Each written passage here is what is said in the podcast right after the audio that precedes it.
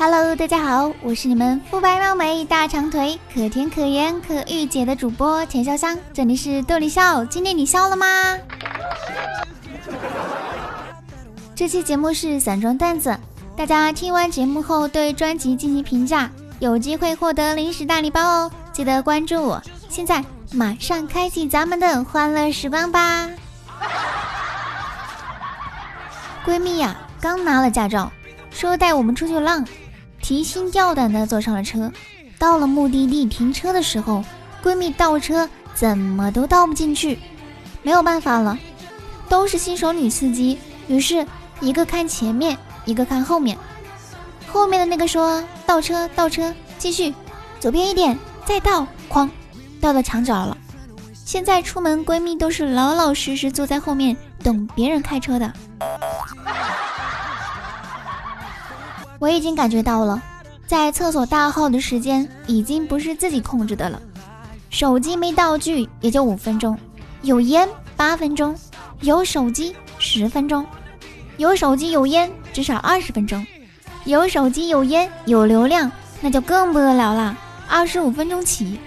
有手机有烟有流量没纸的话那就不好说了。别问我为什么，我已经在厕所里坐了五十分钟了。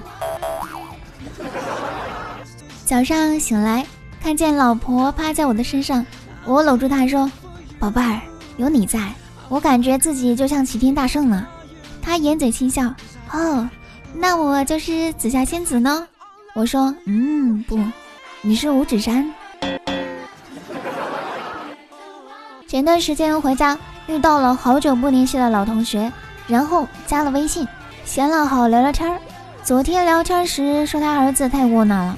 问他咋回事儿，他说儿子被媳妇儿打的睡客厅了。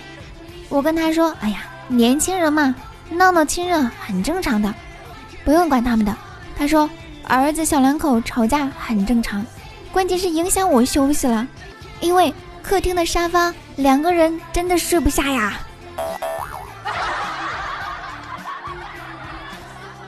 朋友去公园相亲，担心女孩长得丑。我说不是教过你视线转移法吗？如果眼睛丑就看他的嘴，如果嘴巴丑就看他的鼻子，如果五官都丑就看他的身材，总能找到好看的地方。朋友点点头，然后他约会回来满脸的喜悦。我问女孩是不是很漂亮呢？朋友说：哎呀，别提了，丑。我说那你是用了视线转移法？朋友说：嗯，公园里的猴子太有意思了。今天和一个女孩聊天，聊了半天，感觉十分的投缘，就弱弱的问了她一句：“在家是否会帮父母做菜呢？例如炒土豆丝儿，或者是西红柿炒鸡蛋？”没想到等了半天后，等到她的回答是煮泡面，给我雷的当时就恍惚了。我说：“如果泡面也算道菜的话，那烧开水是不是能算会做汤呢？”今天去相亲，对方是个小有成就的中年大叔，人不帅，秃头，大腹便便。他以一种暴发户的姿态坐在我对面，我有些失望，便有些无精打采的垂着眼。对方说话很直接，见我坐下后就说：“姑娘，你很漂亮，要是做我的老婆，实在可惜了。”我听完一愣，有些愧疚，自己相较于对方是多么的失礼呀。可是。对面那丫的最后一句说的是：“做老婆可惜了，要不你做我的情人吧。”亮亮大学毕业参加工作不久，第一次陪领导出差。工作干完后，领导朝亮亮神秘的一笑：“走，带你去一个好地方，让你长长见识，放松放松。”听他这么一说，亮亮紧张、期待又羞涩的低头跟在领导的身后，在繁华的城市中心。到了地方，亮亮抬头一看，上面赫然写着几个大字：“新华书店。”侄子上一年级都是由我接送，一来二去和美女班主任混熟了。后来经过我不懈的努力，成功把班主任追到了手。让我郁闷的是，女友只要和我生气，就把侄子的座位从前面调到后面，侄子就和我妈告状。老妈就开始骂我，最近又惹他生气了，非要和我分手。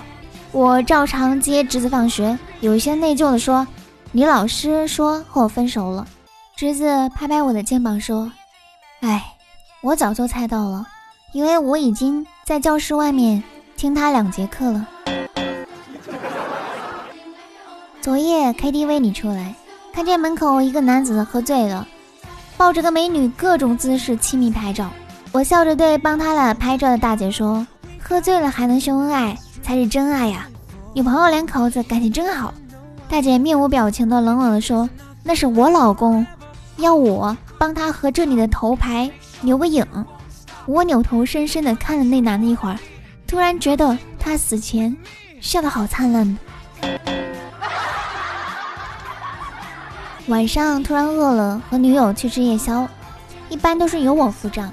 这次我故意不带钱包，吃完了，我惊讶地说：“哎呀，忘记带钱包了，怎么办？”和老板赊账。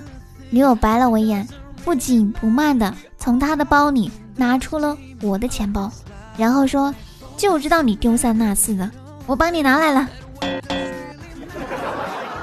寝室四个人都抽烟，买烟的就我一个，每次一包开了一天不到就没了，慢慢的我也就不买了，大家都不抽。结果把烟给戒了，到了毕业我才知道，他们仨其实都不抽，只是不想让我抽而已。就合起伙来想了这么一个办法，尼玛满满的套路啊！好了，快乐的时光总是短暂的，今天的节目就到此结束啦。如果你有有趣的经历，要留言参与讨论哦。我是田潇湘，记得订阅，咱们下期见喽，拜拜。